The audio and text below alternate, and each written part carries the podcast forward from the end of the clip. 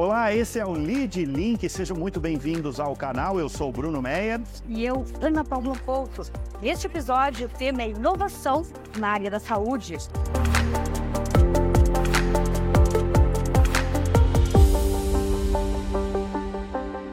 E para nos contar o que vem por aí no setor de saúde, nós vamos receber Guilherme Weicker, CEO da Conexa Saúde, e a Maria Barreto, que é CRO da Zencla. Sejam muito bem-vindos aqui no Lead Link. Obrigada. Obrigada pela presença, Maria Guilherme. E a gente começa perguntando para vocês é, de que forma a telemedicina, que virou lei em 2022, está ajudando no acesso à democratização da saúde? Muito legal. Acho que a telemedicina, como uma ferramenta, e obviamente que veio muito no contexto da pandemia, né, foi regulada tanto pelo Conselho Federal de Medicina quanto uma lei né, em 2022, é, ela vem muito para ajudar acesso a soluções de saúde. Então, o primeiro ponto é, a gente tem um Brasil aqui com 25% apenas da população com acesso a um plano de saúde. Né? Então, a grande maioria né, precisa de um acesso para o sistema público, que tem as suas é, dificuldades, as suas ineficiências também. Então, a telemedicina apoia muito acessar um médico, um profissional de saúde em regiões muito adversas. Né? Então, a gente tem, tem aqui a demografia, a densidade médica no Brasil é muito heterogênea. Então, você tem uma capital com um volume de 3, 4 médicos por mil habitantes, você tem regiões que você tem 0,7, 0,5.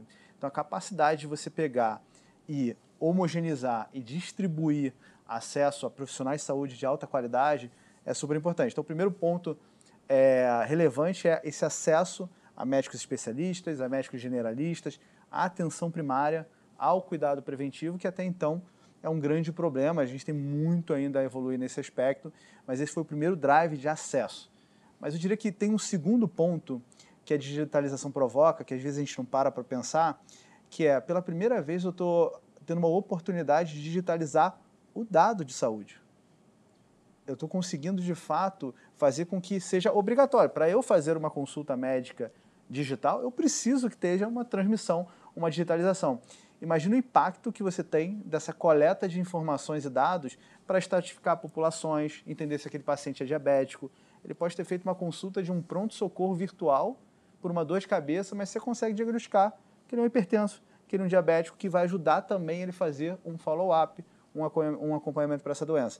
Então, assim, acesso é super relevante, mas além de acesso, é como é que você conecta isso numa jornada para o usuário em que eu cuido dele como um todo, de forma muito mais integral e não apenas pontual, como a gente vive hoje nesse sistema super fragmentado de saúde no Brasil.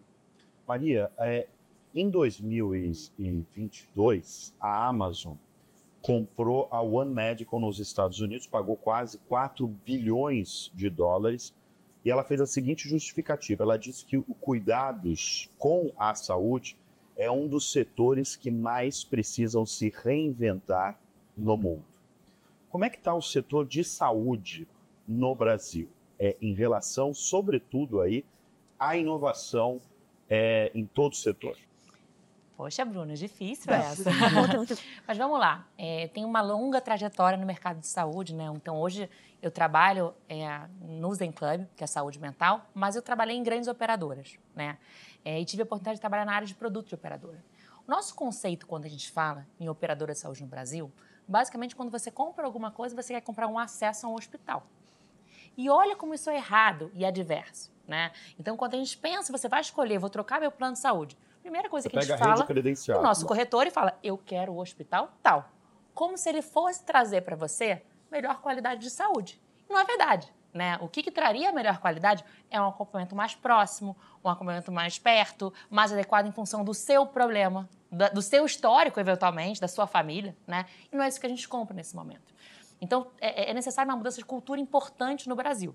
As operadoras, de forma geral, estão com tantos problemas e elas continuam trabalhando o produto dessa forma. Como é que eu tiro rede? Como é que eu boto rede?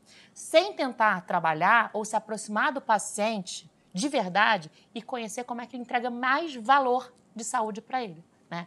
Então eu vejo que o Brasil está muito atrasado nesse sentido. Como é que eu consigo identificar quais são as dores de cada paciente e como é que eu consigo mudar a jornada dele de uma forma de promoção de saúde e não de tratamento de doença? Você falou que as operadoras de saúde no Brasil estão com muitos problemas.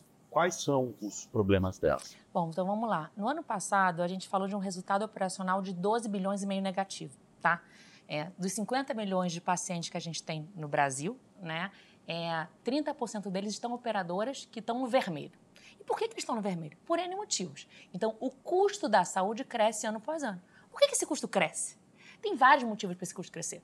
Desde novas tecnologias, medicamentos, novos procedimentos que entram no rol, mas também tem muita fraude, abuso, desperdício.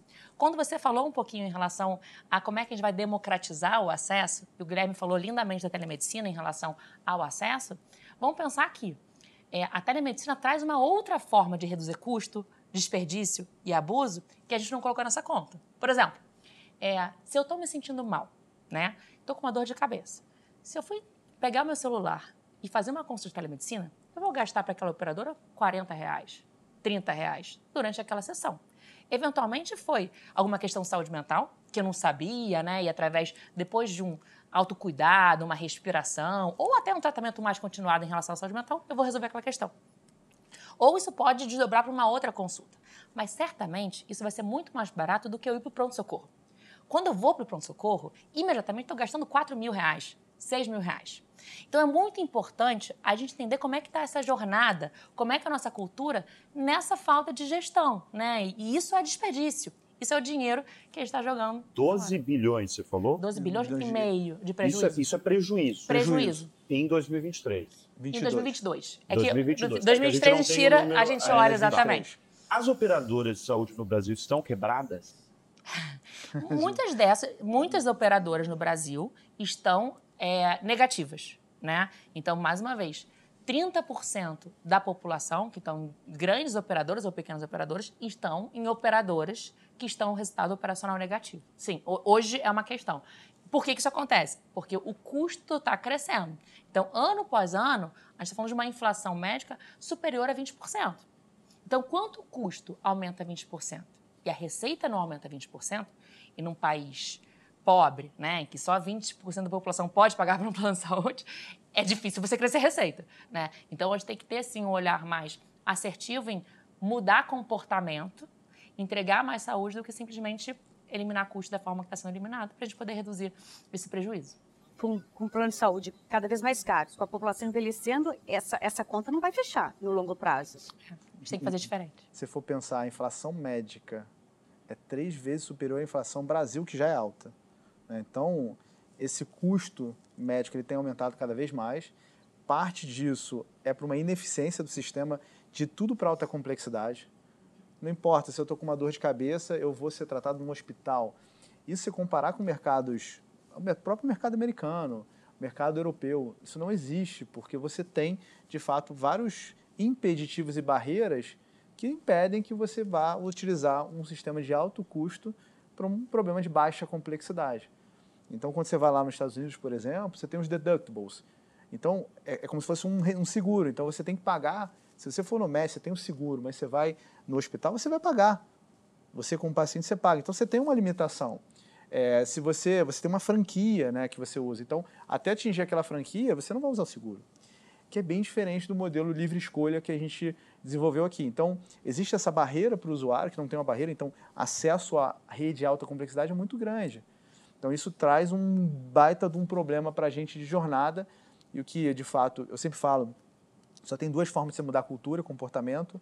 Acho que uma é regulamentar, né? Assim, é regulando isso é olha, você podia ir por uma porta aqui. Hoje você não pode mais ir por essa porta, você vai ser por aqui. Você consegue regular. Mas a outra forma, essa é a forma talvez mais é, eficiência no curto, eficiente no curto prazo. Mas a outra forma é melhorar essa experiência para esse usuário entender que é mais valor e de fato conseguir mudar a trajetória para ele. Então, se eu dou uma jornada para ele que é muito mais rápida, que ele não precisa se deslocar, que ele tem muito mais resultado, tem empatia do profissional, que ele enxerga o, o, o que ele está realmente resolvendo de problemas, que ele não se perde nesse sistema super difícil. Hoje, a quantidade de pacientes que vão em três, quatro consultas com mesma especialidade para a segunda, terceira, quarta opinião é muito grande. Por quê? a gente está entregando uma saúde ineficiente, a gente está entregando profissionais que não estão preocupados com o paciente, engajar o paciente, melhorar o, o, o, cuidado dele. Então, isso faz com que a gente tenha um desperdício danado. Né? São mais de 22 exames por ano, na média, que um, que um brasileiro utiliza por ano. É muita coisa. Então, assim, esse sistema ele, ele, ele está afadado a, ao colapso se nada for feito. Então, e como a, como a Maria colocou, é, estamos num, num, sistema desafiador, porque as operadoras estão, em grande parte, em déficit, é, é, em prejuízo operacional e as empresas estão com dificuldade de ajustar o valor dessa inflação que está sendo é, repassada. Então, é um, é um cenário desafiador, por isso que a gente acredita muito que uma boa coordenação do cuidado, ferramentas de dados, de informações, de jornada, podem reduzir essa ineficiência, sem contar com fraude, que é um grande problema. Esse é um ponto que, que eu até imaginava que a Maria, quando eu perguntei sobre os grandes problemas das operadoras de saúde no Brasil, eu achava que você já ia citar, que é a questão da fraude. Fraude, é, eu acho que tem em vários. dá, dá, dá para fraudar de várias maneiras, mas principalmente no reembolso, no famoso reembolso, quando você faz uma consulta, né? Isso eu tenho escutado eu não sou médico, né? O nosso convidado é cardiologista. É, Maria trabalha há muitos anos no setor. Eu não trabalho no setor, mas eu escuto de, de médicos, de profissionais de saúde, que é um problema, assim, que é um problema crescente, talvez é o maior problema hoje do setor de saúde. E eu queria saber aonde isso vai chegar. Essa bolha, esse negócio vai estourar? Já estourou? Para onde vai essa questão aí do problema, que é um problema muito sério de fraude é, no setor de saúde, nas operadoras de saúde. É, eu acho assim, é, é, um, é um problema muito relevante, né? Várias causas né, é, geraram o que o está acontecendo agora. Vou até trazer um, um, exemplo, tá? Muito interessante, acho que fica claro para todo mundo. É, ano retrasado, finalzinho do ano retrasado, mudou a regulação em função a terapias, tá? Então, terapias, a gente tinha é, 12 sessões de terapias cobertas dentro, dentro do hall da ANS, ou seja, todas as operadoras tinham, davam acesso a 12 sessões. Depois mudou essa regulação, virou 30 sessões e agora é limitado. O que, que isso acontece imediatamente nesse momento? Alguns efeitos colaterais. Um, que legal, pessoas que precisam de mais terapias vão poder se tratar melhor. Super positivo. Outra coisa, é, Agora, a operadora, ela vai precisar de um dia para o outro credenciar mais terapeutas, independente da terapia, para poder garantir que ele vai dar vazão a essa nova demanda que não existia. Quando ele tem que entrar nesse processo de trazer muitos profissionais, quanto que ele regula? Como é que ele sabe quem está fazendo bem, quem está fazendo mal? Quais são os prestadores, existe muita fraude de Bruno diretamente do prestador, que estão fazendo uma conduta coerente, assertiva, e quais estão fazendo uma conduta fraudulenta, de pedir duas vezes o reembolso, ou ineficiente, de fazer muita, é, é, pedir muito exame de forma desnecessária, que também encarece essa jornada que a gente falou.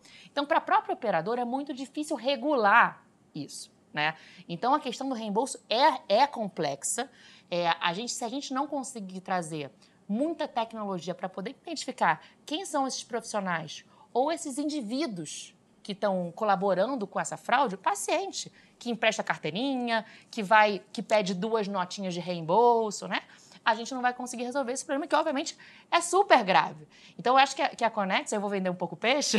Não pode vender. Eu acho que a Conexa e acho que Gui, faz sentido você falar, ela como está atendendo a quase metade da população brasileira, né? Então 23 milhões de brasileiros, né, dos 50 milhões que têm acesso ao plano de saúde, estão nesse sistema Conexa, é muito mais fácil você conseguir identificar comportamentos é, fraudulentos para poder é, tirar, eliminar, né, ou fazer alguma ação assertiva é, de, de, de, eliminação da fraude. A partir dos dados, vocês conseguem coibir essas fraudes. É, porque na medida que eu tenho a tecnologia. Coibir ou pelo menos identificar. Né? Identificar. Né? Mas, mas ó, falando de dado, por exemplo, uma operadora que tem 10 milhões de clientes.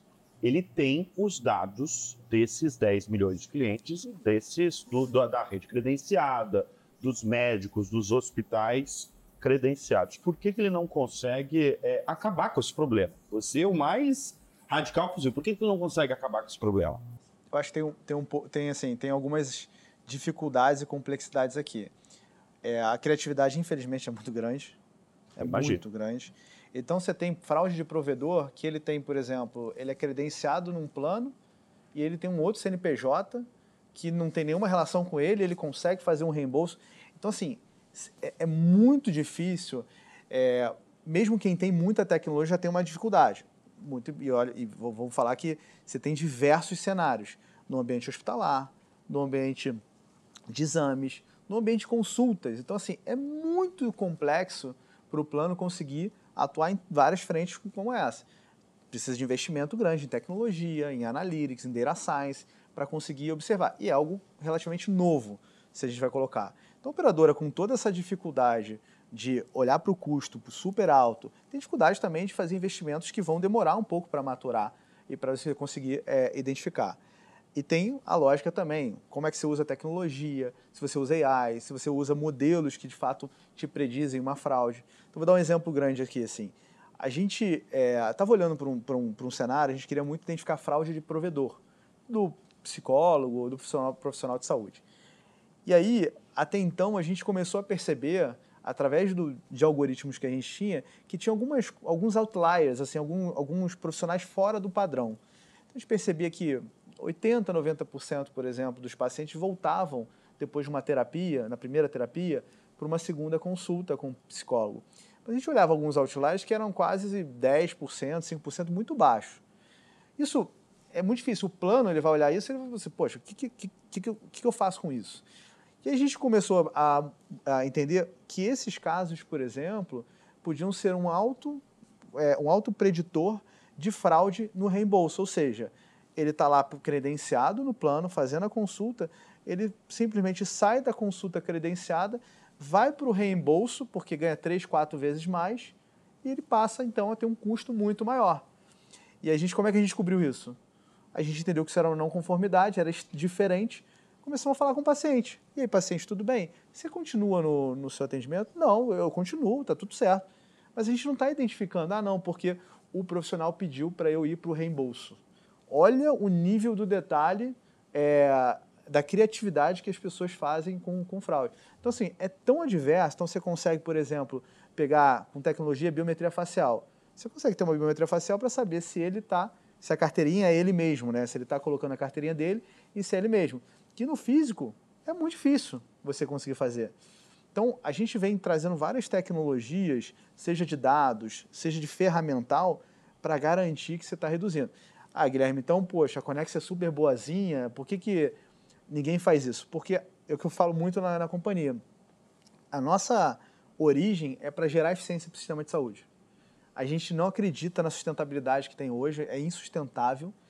E se a gente quiser sobreviver como, como saúde no Brasil e ser esse grande player que gera eficiência, a gente vai ter que cortar as ineficiências e a gente, e, e, e by the way, muitas vezes eu não ganho é, eu perco dinheiro no curto prazo, mas eu estou ganhando no longo prazo, porque eu estou ganhando reputação, eu estou resolvendo o problema do, do, do, do, nossa, da operadora, da empresa, que é um grande, que é um gravíssimo problema. A gente tem, em média, de 20% a 30% do custo de saúde está relacionado ou a um desperdício grande ou a fraude. Então, assim, olha o tamanho. 30 a 40. 20 a 30%, 20 a 30% é fraude é desperdício. Né? Mas o desperdício é um pouco aquilo que a gente falou. Então, quando a pessoa vai no pronto-socorro, ela poderia ir numa é. consulta. Quando ela tem, por exemplo, agora eu vou falar um pouco de saúde mental. Quando ela não sabe, não tem consciência em relação à doença mental e vai para um pronto-socorro achando que ela está tendo um ataque cardíaco e, na verdade, é uma crise de ansiedade.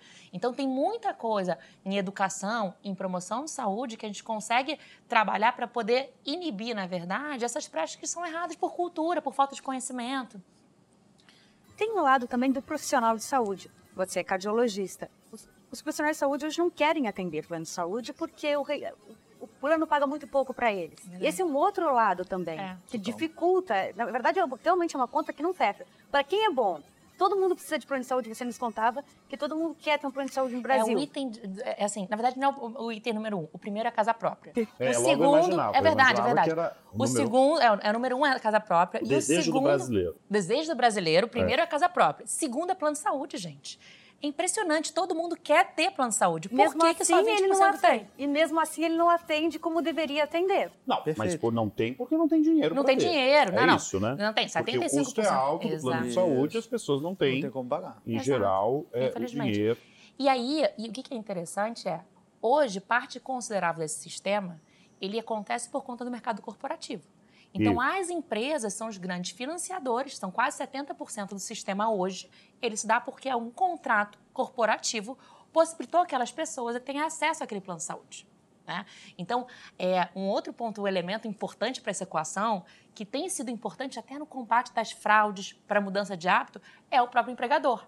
Recentemente teve um banco que eu, que eu vi no jornal, não, não vou falar qual é o nome, que ele demitiu uma, um monte de gente, né, de colaboradores, que estavam fazendo fraude com o plano de saúde.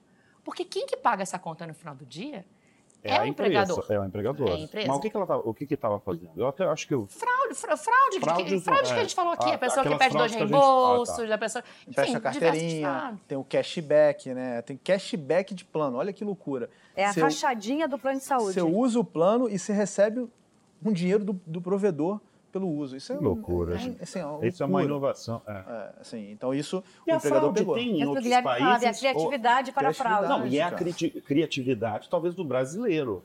Porque em outros países é, talvez tenha fraude, mas é igual. Nesse é nível? É? A fraude ela é sempre correlata com é, nível socioeconômico. Então, países em desenvolvimento têm um alto indicador de fraude versus países já desenvolvidos. Isso por conta de educação, por conta de cultura, por nível é, é, social, econômico. Então, é, se você for parar, o Brasil ele tem as melhores ferramentas antifraude que exporta para o mundo inteiro, dado o volume de fraude que tem no Brasil, para qualquer, qualquer é, mercado, principalmente aqui a gente está falando do mercado de saúde. Deixa eu falar um pouquinho sobre saúde mental, que você levantou a bola.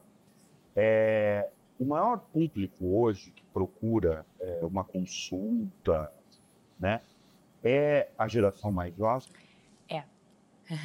assim, a gente. Sabe por que eu faço essa pergunta? Eu entrevistei recentemente uma CEO de um banco. Ela deve ter uma faixa de 45, 50 anos. E eu, fiz, eu, eu perguntei para ela quais as lições ela dá para os dois filhos dela, que tem na faixa de 5 a 10 anos. E ela falou: uma das principais é a saúde mental, porque eu sou CEO de um banco com mais de 6 mil funcionários é um banco que tem muita gente jovem e eu vejo que saúde mental é uma das coisas, saúde mental e inteligência emocional, ela falou. Uhum. Uhum. É, é uma das coisas que os meus funcionários mais estão precisando. E pedem. E são os que pedem. Né? É, que é diferente precisar e pedir, né? Então, é, é, Bruno, sim. Então, hoje, pelos dados do Zen Club, a gente até lançou uma, uma pesquisa, né, um reporte recentemente, que a gente viu que a população que mais utiliza é a geração Z, né? Como o nosso público, agora eu vou falar um pouco do Zen Club, é muito corporativo, é óbvio que eu estou fazendo um recorte da, do público que está trabalhando, né? Então, que tem uma idade média mais ou menos na casa de 32 anos, tá? O nosso público hoje. Mas o público feminino usa muito mais do que o público masculino.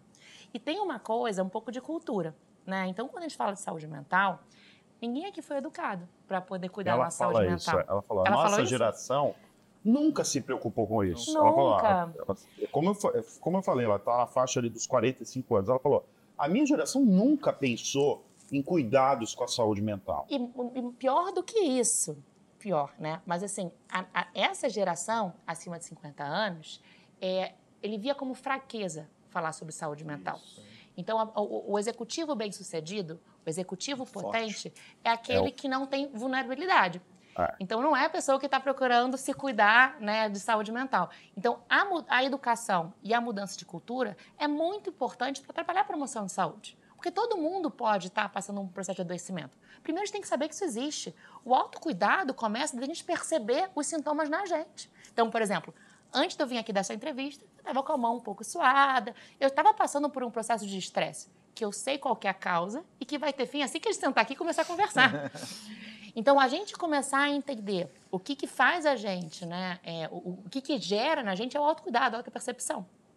E as, popula e, e, e as gerações mais antigas, então baby boomer, até a geração Y, viam como fraqueza isso. Eu não posso sentir estresse. Eu sou forte, eu sou potente, eu posso chegar lá. E mesmo então, que eu tenho, eu não procuro e mesmo que você não procura. E aí é. já, já encontram um nível de adoecimento muito mais severo. Imagina. E aí tem sido interessante a busca das empresas como forma não só de evitar o adoecimento mais severo e os afastamentos. Então, um dado, ano passado no Brasil foram 288 mil pessoas que foram afastadas por questões relacionadas à saúde mental. Então, o empregador está perdendo dinheiro em relação a isso, mas está perdendo performance. Se você está passando por um processo de adoecimento severo, evidente que você não vai produzir a mesma coisa que você produzia. Evidente que você não vai seguir uma dieta se você é um diabético. Então, tem uma, outras questões em relação a agravamentos de patologia, como diabetes, cardiopatias, que obviamente são mais severas porque você não, não percebeu, não, não entendeu que você tem uma questão de saúde mental. E para que você perceba e que para você entenda isso, a gente tem que educar a população. Né? Então, começa por aí. Assim, primeira, primeira coisa, a gente está tendo um boom de, de acesso à informação, a dado. Então, com a digitalização, esse número está aumentando muito. E é super legal porque se você entender que a gente vive primeiro momento que é captura de informação. Então a gente está vivendo um momento único de novas fontes de informação, de dados. Então são dados de consultas, são dados é, de devices, são dados, são informações de todos os lugares vindo e coletando. Então, se você for para lá pensar, a segunda fase é, tá bom, e aí, o que, que eu faço com isso? Né? Quais são as correlações?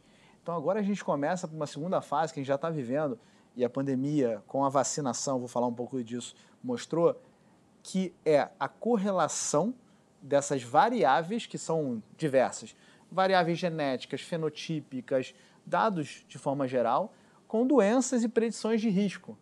Então você consegue agora começar a identificar que certas variáveis ou fatores que nunca foram correlacionados agora têm correlação. Então, isso vai fazer com que a gente cada vez mais aumente a capacidade desenvolver tratamentos, diagnósticos novos.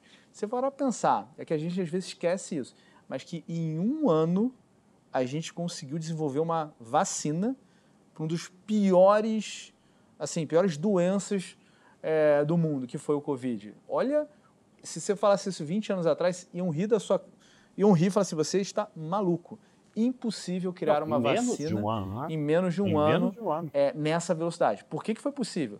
As plataformas com capacidade de dados, capacidade de informação, de correlação e com tecnologia para desenvolvimento. Então, é super legal. Então, a tecnologia, como é que ela pode promover? Cada vez vai ser mais reduzido. Se aparecer uma Muito nova rápido. pandemia, talvez a, em, em quatro meses, seis meses, a gente Sim, consegue porque- desenvolver uma Porque assim, é vacina. exponencial. O volume de dados, o volume de algoritmo, o volume de, de tecnologias que estão vindo ao mundo, pô, AI, a AI generativa, isso é um negócio. O que, que vai fazer com, com o mercado de saúde? Assim, é, exponencial o ganho que você pode ter. Mas um negócio que eu gosto muito de falar, que assim parece um contraponto, mas ele é adicional. O terceiro grande passo é a, a empatia. Aí fala assim, puta, empatia? Mas o que, que tem a ver uma coisa com a outra? É, se for olhar o mercado de saúde americano, por exemplo, nos últimos 50 anos, é, você cresceu 20 vezes o custo per capita, você aumentou quatro vezes a força de trabalho, então você teve um investimento muito grande em saúde e você reduziu o tempo de consulta médica de 60 minutos, que era uma consulta, era o padrão, para 7 minutos. Ou O que, que seja, aconteceu? o que aconteceu? Cada vez mais o profissional de saúde está com burocracias, papelada, informação, né? muito menos focado no paciente, na promoção de saúde do que foi antes, né? Porque isso Diz também aquela coisa de ficar preenchendo uma Preenchendo, ficha. preenche e ter que prontuário, assim, 20 minutos aquela 20 ficha. minutos. É. Se você pegar um- alguns estudos nos, nos Estados Unidos, 60% do tempo do profissional é burocra, burocracia. E aí você fala, pô, mas o que, que tem a ver a tecnologia com isso? Cara, a tecnologia, ela vai, ela está já fazendo, a gente já tem cases, a gente vai falar um pouco agora, mas é, ela está diminuindo o tempo de burocracia do profissional. Ela faz com que os profissionais se conectem mais com o paciente do que, do que antes. Então, a tecnologia veio para humanizar, é meio contra, contra mas não, ela veio para ajudar o profissional a se conectar mais com o paciente. Que isso, esse vai ser o grande valor de um profissional de saúde, a capacidade de conexão e capacidade de fato de mudança de comportamento, de promover mudança e transformação no paciente. Isso que vai fazer, então a tecnologia ela vem para vários movimentos e aí a própria AI gener- generativa, acho que a, a- a Maria pode falar um pouco da Clare, que foi lançada recentemente, como que ela está ajudando o profissional de saúde, o paciente a promover saúde de forma muito mais escalável. Atendimento remoto e inteligência artificial já são aliadas no. Exato, exato. Não, na Zenclub a gente começou, então quando, quando começou a falar sobre isso, nossa, a gente precisa estar sabendo o que está acontecendo. E a gente é, pensou em dois públicos inicialmente. Então, primeiro, o- os profissionais, então, como o Guilherme falou. Então, poxa, é super importante o preenchimento de prontuário, né? Que é a, a, a burocracia. Por que, que, é importante o preenchimento de prontuário? Porque é a partir dali que eu consigo extrair informação, dado relevante, para eu poder melhorar a conduta, né? Ou, ou ver como é que está a evolução da doença, ou melhora de desfecho.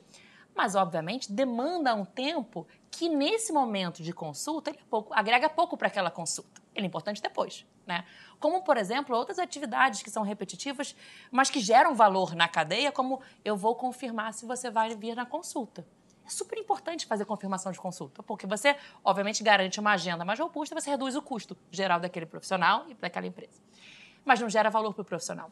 Então, através da IA, o Zen Club é, já está conseguindo eliminar, né? Então, trazer a inteligência artificial é, para servir os especialistas, para re, retirar essas atividades repetitivas, melhorar a qualidade do preenchimento do, do, do, do, prontuário médico, assim por diante. Mas no final, o que é mais bonito, mais interessante, que é obviamente o case que eu mais gosto quando eu falo da inteligência artificial, é como é que eu consigo é, me conectar com você, que é o que você falou, a empatia, e, e, e trazer mais, é, ajudar aquele usuário que está perdido nesse sistema. Então é muito complexo navegar no sistema de saúde. Então, até complexo navegar no próprio Zen Club, que é uma plataforma só de saúde mental. Nossa, eu tenho mil conteúdos para ajudar na educação, na promoção de saúde mental. Uau, que legal! Ninguém precisa de mil conteúdos. Eu preciso pegar o, o, o conteúdo que é importante para mim agora. Estou com um problema de respiração, por exemplo, estou me sentindo ansioso. Eu preciso saber o que fazer agora. Eu não, eu não posso ficar procurando um filtro para saber o que fazer. Ou eu quero me, me consultar com um profissional. Cara, qual que é o profissional? Vou pegar um filtro aqui. É muito mais complexo você procurar filtros, buscar, do que você conversar com alguém que já sabe o seu histórico, que já conecta com o que você já leu recentemente, que já sabe, no meu caso, que eu tenho uma dificuldade de me desconectar com o meu trabalho e me trazer de forma espontânea dicas para eu poder estar é, melhor com essa deficiência minha. Então, no Zen Club, a gente tem desde o ano passado, desde meados do ano passado, o trabalho da Clare, que ela visa efetivamente se aproximar desse paciente, entender quem que é ele, né, e ajudá-lo nessa jornada, né? Então eu concordo com o Gui, assim, eu acho que pensando no futuro, quando a gente fala de coordenação do cuidado, de jornadas, é como é que a gente consegue se aproximar de cada indivíduo, entender é para ele, para a saúde dele, para os gostos dele, porque isso é hiper relevante, como é que, que é importante para ele montar uma jornada, ajudá-lo a navegar no sistema de forma mais eficiente. Que é a personalização, né? Aqui a chave é a personalização personalização aumenta engajamento. Então, se eu consigo entender o perfil dele e o que eu preciso entregar para ele, né, para o CPF dele, e não para média, porque a média não é você. Você não é média, você não faz parte da média. Então, essa transformação da medicina, que é a medicina personalizada. É a medicina para você, porque você tem esses fatores, essas variáveis, e é assim que eu vou te entregar. Isso aumenta engajamento, aumentando engajamento, se aumenta a promoção de saúde, aumentando a promoção, saúde, você vai diminuir aquele custo, a ineficiência que hoje a gente tem, que é um, um grande problema no Brasil. Guilherme, você é cardiologista e em 2017 você lançou a Conexa Saúde. O que fez você lançar e fundar a Conexa Saúde? Legal, acho que tem alguns fatores. Eu vou começar com dois fatores de casa. A minha mãe ela, ela, é, ela é engenheira de computação?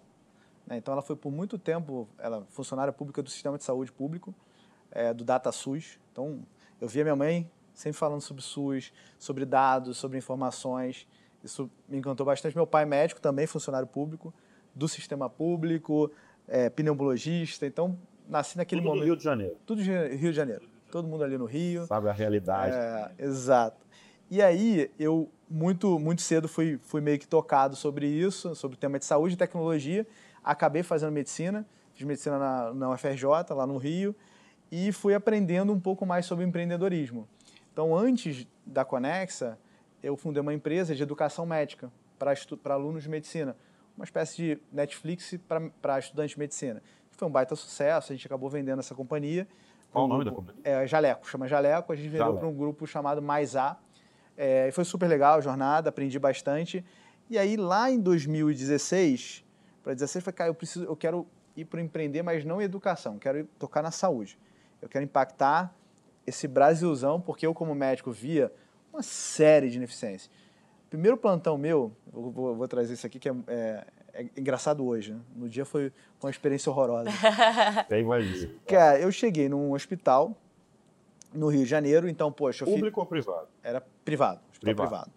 Eu cheguei lá no hospital e fui fazer o meu primeiro atendimento. Então, nerd, né? Daqui, pô, certinho no horário, jaleco passado, todos os protocolos na cabeça.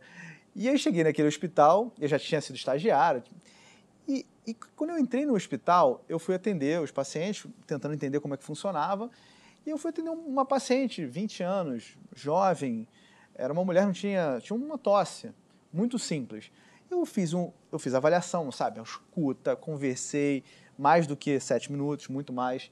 É, e aí fiz, aí eu falei, olha, o diagnóstico é claro que isso aqui é uma gripe, não tem nada, eu vou dar esses remédios. Eu vou... Só que eu, eu reparei que ela queria algum exame. Eu falei, vou pedir um raio-x, vai dar um conforto para ela, vou ver se tem alguma coisa aqui para pneumonia. Não tinha nada. Falei, olha, exames, toma, tal. Deu 30 minutos, 30 minutos, me chamaram na salinha. Aí eu entrei na sala, a sala dos médicos, sentei, e aí a, a, a, a coordenadora falou assim, Guilherme, vem cá. Ela falou assim, com essa frase, da onde você formou? Não tinha tomografia? Aí eu olhei assim, eu falei, não, tinha, né? A gente tinha tomografia, óbvio, né? A faculdade sempre tem tomografia, é, ressonância, tem tudo, né? Ela, por que então que você não pediu uma tomografia para essa paciente? Aí eu olhei a paciente e falei, ah, tem 20 anos, é uma gripe, não tem nada, vou pedir tomografia para quê? Ela falou assim, olha, aqui a gente não trata os pacientes assim, aqui a gente dá tudo de melhor. Ali foi um choque para mim, tipo assim, o que, que tem a ver uma coisa com outra? Eu aprendi na faculdade uma medicina completamente que eu estou vendo. E não sei, podia ter vários incentivos, mas assim, mostrou o quanto que é ineficiente você tratar as pessoas porque você acha que dar mais coisas, né, uma médica, né? Então, assim, naquela hora eu falei assim, pô, esse sistema ele é diferente do que eu Aprendi vivi, na- aprendi na na faculdade. E aquilo ali né, ficou marcado, eu falei, pô, muito... E aí a gente foi vendo as práticas, né? Ficou muito, muito difícil essa medicina que é de alta complexidade, focada em hospital, você mudar. Eu falei, poxa, a gente tem que ter uma jornada diferente, assim. E aí, esse negócio foi martelando, eu fiz faculdade, fiz, eu terminei a faculdade, fiz residência de clínica, fiz cardiologia, fiz mestrado. E aí eu sempre com aquilo assim, como é que eu vou mudar, como é que eu posso aportar um pouco mais de energia, empreendedorismo nessa frente de saúde. Foi aí que eu encontrei o Fernando, que cofundou comigo, e o Romeu, que é presidente do conselho da DASA, DASA uma, uma holding de laboratórios. Da tá- DASA? é, é, o, o, o- o Romeu era é, presidente do conselho na, na época, e aí ele falando, a gente discutindo, falou, poxa, tem uma baita de uma oportunidade de a gente fazer atenção primária, para os pacientes promover saúde. Eu falei, cara, isso aqui é, vamos, vamos fazer esse negócio. E foi aí que a gente começou a Conex em 2017, mas desde então, é, de clínica, de atenção primária com tecnologia, a gente mudou completamente para ser 100% digital e crescer aí nesse, nesse ambiente super desafiador de saúde, é, com, com a telemedicina ainda não regulada, depois foi regulada, e chegamos aqui agora com outros desafios, mas muito animado aqui para frente. Guilherme Maria, para a gente encerrar, vamos falar um pouco da fusão, né, da, da é, Conexa com a Zenclub. Como é que vai funcionar? O que vocês imaginam para o futuro juntos? Bom, assim, primeira coisa, é, é o mercado, mercado de saúde digital, como um todo, saúde integral digital, ele é muito novo. Então, a penetração ainda é muito baixa.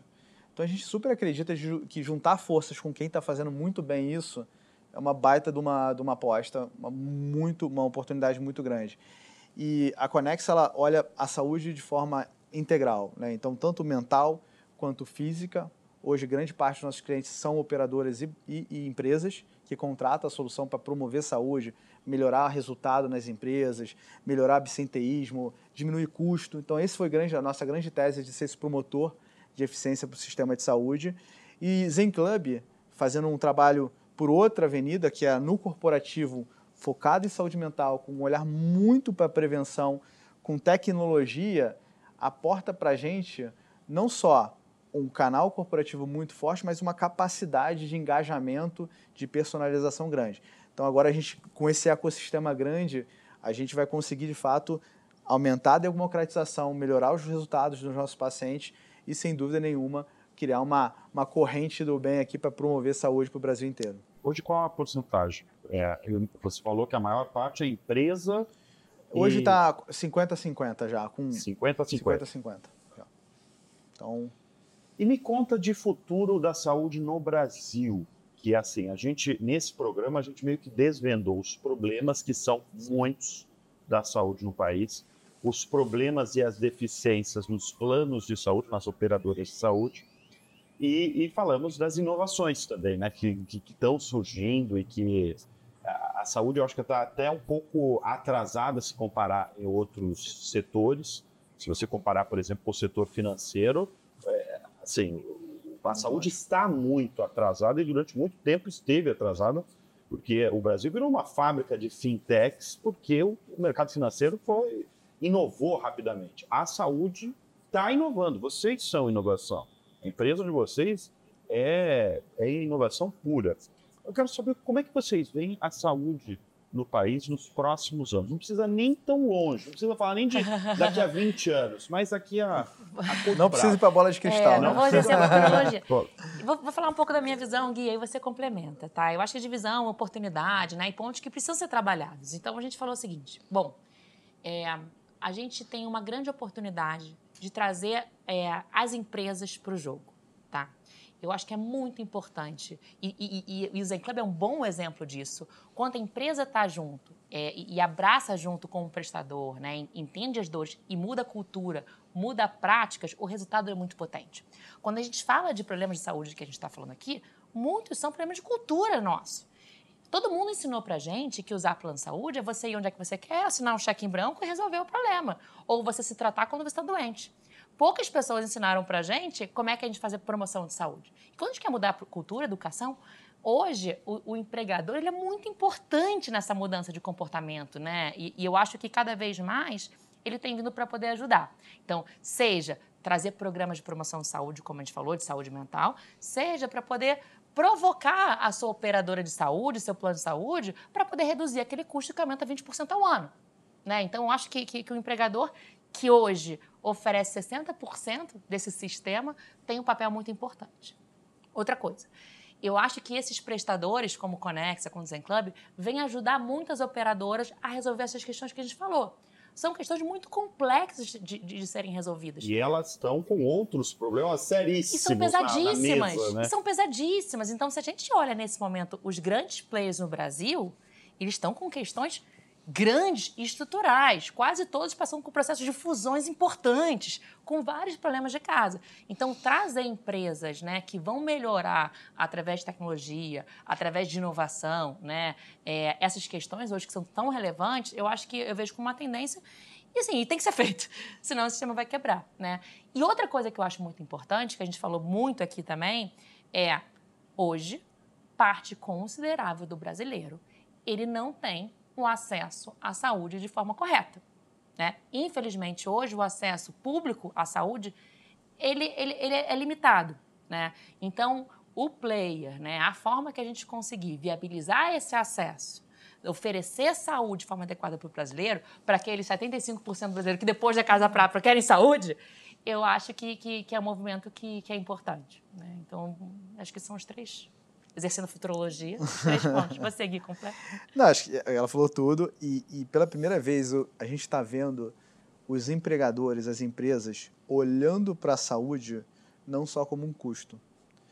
Porque está muito nítido que saúde é produtividade, é top line. Então, assim, a gente fala muito de absenteísmo, né, de faltas por conta é, de um adoecimento, seja mental, seja físico. Mas se você for para pensar, o nível de presenteísmo, que é estou presente, mas não estou produzindo, não estou aqui, estou com um déficit que é um pré, já é uma, um sinal de que você tem um adoecimento mental, por exemplo, é muito grande.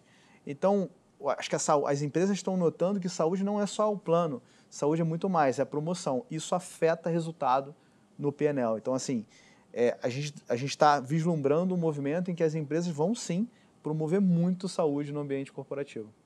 O Guilherme falou das expectativas dele com a fusão das empresas com a Conex. Agora eu quero ouvir as suas expectativas para o futuro. Ah, gente, eu venho do mercado de, de plano de saúde, né? Esse que eu tô aqui uma hora e meia falando das dificuldades. É, eu, minha última posição no, no plano de saúde foi como diretora de produto coordenado. Então, eu, eu, eu olhava há bastante tempo as operadoras tentando coordenar, ainda sem braço, sem tecnologia, mudar a jornada e limitado. Por exemplo, eu nunca vi uma operadora com uma linha de, de, de, é, de jornada eficiente para saúde mental, por exemplo. E quando eu vim para Zen Club e comecei a ver tudo que a gente estava fazendo e como a gente podia ter impacto, eu senti a falta da saúde integral. Então, muitas vezes, eu vinha para um grande cliente, a gente, nossa, fiz um super trabalho de promoção de saúde, olha como aumentou é, a, a, adesão à, à, à, psicoterapia. Então, uma grande empresa, sei lá, 20 mil vidas, tem tá, 20% das pessoas estão fazendo psicoterapia. Mas tá bom.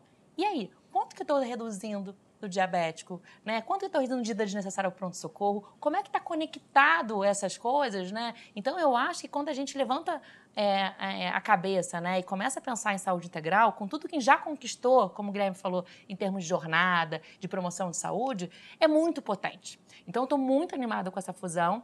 Eu acho que a gente junta competências diferentes, né? É, com uma cultura de muita inovação e com muita paixão por saúde. Acho que os próximos anos vão ser produtivos. Bem, nós agradecemos, né? A presença do Guilherme, da Maria Barreto. A gente recebeu aqui no Lead Link o Guilherme Weigert, que é CEO da Conexa Saúde, e também a Maria Barreto, CRO da Zen Club. Obrigadíssimo aí pela presença. Muito obrigada. Obrigado pelo convite. Muito um prazer grande. E nós ficamos por aqui. Agradecemos muito a Casa Lid que nos recebe. E também o nosso apoiador, o Inove Tchau, até a próxima. Até, tchau, tchau.